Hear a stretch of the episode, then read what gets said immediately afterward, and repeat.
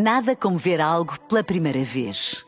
Porque às vezes, quando vemos e revemos, esquecemos-nos de como é bom descobrir o que é novo.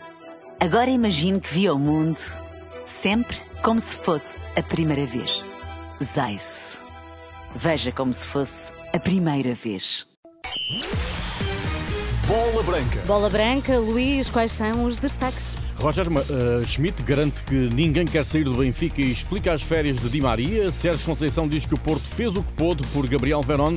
Hockey em Patins tem novo selecionador nacional. Bola Branca começa agora com apoio mailboxes, etc. Procure o centro mais próximo de si em mbe.pt. Boa tarde. As férias de Natal de Di Maria já estavam planeadas e justificam-se pela sobrecarga competitiva do avançado. A justificação de Roger Schmidt, na antevisão ao Benfica Famalicão, que Di Maria falha por se encontrar na Argentina e no qual também não vai a jogo o compatriota Otamendi. Uh, o Nico Otamendi está suspenso, está fora do jogo.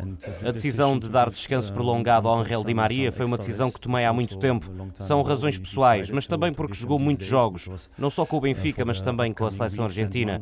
Isso poderia ter impacto impacto nos próximos encontros, porque vamos ter vários jogos nas próximas semanas. O calendário é exigente e por isso achei por bem dar-lhe um descanso prolongado. Quanto a Artur Cabral, que em Braga não saiu do banco e foi suplente utilizado na Taça da Liga, merece novo voto de confiança. O Artur já cá esteve meio ano. O início não foi fácil, mas está a trabalhar arduamente nos treinos. O objetivo dele é ser um avançado de topo no Benfica e damos-lhe o apoio que ele precisa. Não há qualquer motivo para sair do clube. Acabou de assinar por alguns anos. Tem a qualidade, a mentalidade e estamos a certificar-nos de que ele consegue jogar a bom nível no Benfica. A janela de transferências de inverno abre daqui a dias com João Neves e António Silva pretendidos no estrangeiro. Roger Schmidt assegura que nenhum jogador lhe manifestou vontade de sair, o que considera importante. Estamos a meio da época e temos grandes objetivos para o Benfica. Não queremos perder nenhum jogador porque precisamos deles deles, mas ninguém se quer ir embora. Não tenho qualquer dúvida acerca disso. Rui Costa, Rui Costa prometeu reforços em janeiro. O treinador não encara o mercado como uma obsessão. Não estamos sob pressão. Se alguma coisa acontecer, acontece. Se não acontecer, é bom também. Casper Tankstead lesionou-se no treino de ontem, falha a recepção ao Famalicão e possivelmente os próximos jogos. Na luz vai estar um Famalicão que há poucas semanas vendeu cara a derrota para a taça. O mote do técnico João Pedro Sousa para este novo desafio ante o campeão em título. Vamos tentar impor o nosso jogo. É isso que nós vamos fazer. Tal como fizemos na, na eliminatória da, da Taça de Portugal. Eh, reconhecendo eh, que será, será muito difícil e que também vamos, para além de tentar impor o nosso jogo, tentar marcar golos, sabendo que estamos com dificuldades nesse momento do jogo, Uh, e tentar vencer o jogo. O pouco poder de fogo do Famalicão está identificado por João Pedro Sousa, que espera reforços em janeiro e conta não perder jogadores influentes. Relativamente a saídas, não tenho qualquer indicação. Não sei se poderá acontecer, se não. Relativamente a entradas, sim, há conversas com, com, com a administração e em termos ofensivos, precisamos eh, de outro tipo de jogadores, outras características questões também de, de, de, lesões. O Benfica Famalicão está marcado para as 7 menos um quarto desta quarta-feira com o relato na Renascença. O Porto fez o que podia por Gabriel Verón, palavras de Sérgio Conceição sobre o avançado brasileiro cedido ao Cruzeiro até dezembro do próximo ano. Para trás fica a lesão durante uma peladinha em férias no Brasil, que acabaria por contribuir para o insucesso de Verón nesta época. No Dragão, Sérgio Conceição apela a um comportamento responsável do jogador e garante que o Porto está de consciência tranquila. Tudo aquilo que nós podemos fazer para ajudar o Verón a ter sucesso, fizemos. Agora cabe a ele também, com esta nova com este novo passo, novo passo na carreira, um, preparar-se bem e justificar tudo aquilo que é eh, a qualidade dele e o investimento que o Fogo Porto fez nele. Já sobre a situação de David Carmo, despromovido à equipa B, Sérgio Conceição não se alarga em comentários. O David está a treinar e poderá competir. O técnico portista vai falar com Pinto da Costa sobre os ajustes a fazer no plantel, sabendo que o Porto será contido neste mercado. Ou são jogadores de qualidade inequívoca, ou seja, que não haja dúvidas em relação àquilo que é o potencial para entrar e chegarem a entrarem de caras, ou o tempo de adaptação uh, vai coincidir com, com as férias. Eu acho que não temos arcabouço para ir buscar essas grandes estrelas.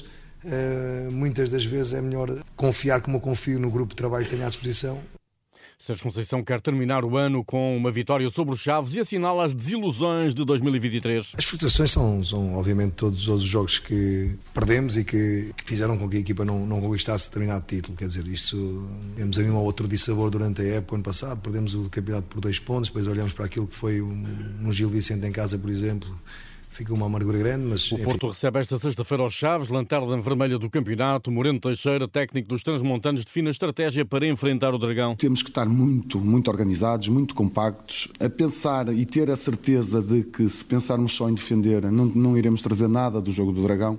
No momento com bola, termos bola, meter homens em zonas de finalização e é assim desta forma.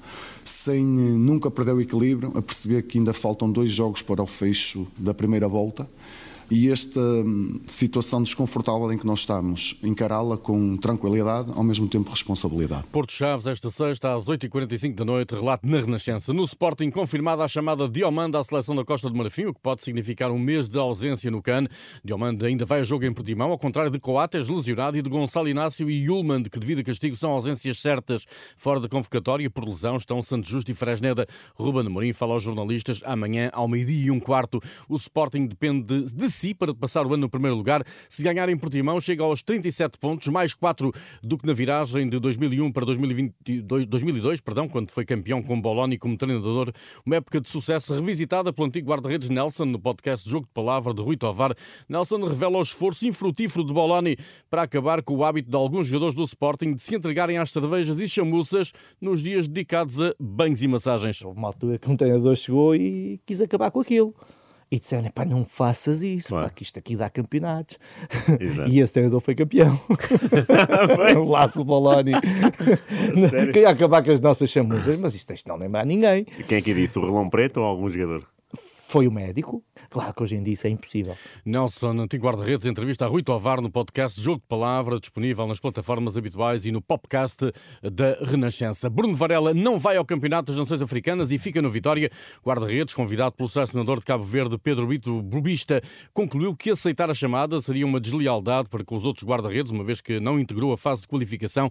Numa nota publicada nas redes sociais, Bruno Varela anuncia a total disponibilidade para a seleção cabo-verdiana após o CAN, que terá lugar em janeiro na Costa Costa do Marfim. Paulo Freitas é, a partir de hoje, novo selecionador nacional de Hockey Patins, cargo que acumula com o de treinador do Hockey de Barcelos. O sucessor de Renato Garrido assume que chega à seleção para vencer. Não temos que estar aqui uh, com meias palavras a esconder o que quer que seja. O objetivo é ganhar. Uh, e é dessa forma que nós vamos uh, começar, começar a trabalhar e começar a preparar as coisas para que para que se possam criar as condições para que isso possa acontecer. Tenho a perfeita noção da qualidade que existe no, no atleta, no atleta português. Uh, e, portanto, vamos, vamos começar a trabalhar. Paulo Freitas, antigo guarda-redes, 55 anos, é desde hoje o novo treinador da Seleção Nacional de Hockey Patins, cargo que vai acumular com o treinador do Hockey de Barcelos, cargo que assume para os próximos dois anos. Tudo em rr.pt. Boa tarde.